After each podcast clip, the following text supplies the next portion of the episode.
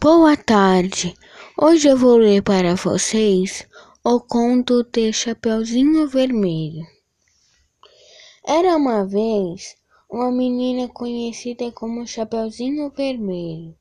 Um dia, sua mãe pediu que ela levasse uma cesta de doces para a avó que morava do outro lado do bosque. No caminho, o menino encontrou o lobo, que lhe disse: Muito bem, boa menina, por que você não leva flores também? Quando o Chapeuzinho colhia as flores, o lobo mau correu para a casa da vovó.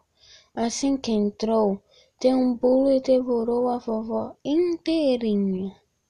Depois, colocou a touca, os óculos da vovó e se cobriu, esperando a menina chegar.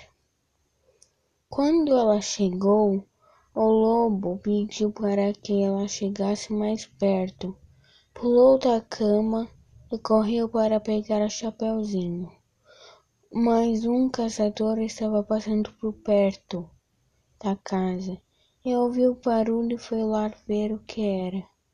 O lobo tentou fugir, mas o caçador foi mais esperto e o agarrou. Chapeuzinho apareceu e disse: Socorro, caçador! O lobo engoliu a vovó.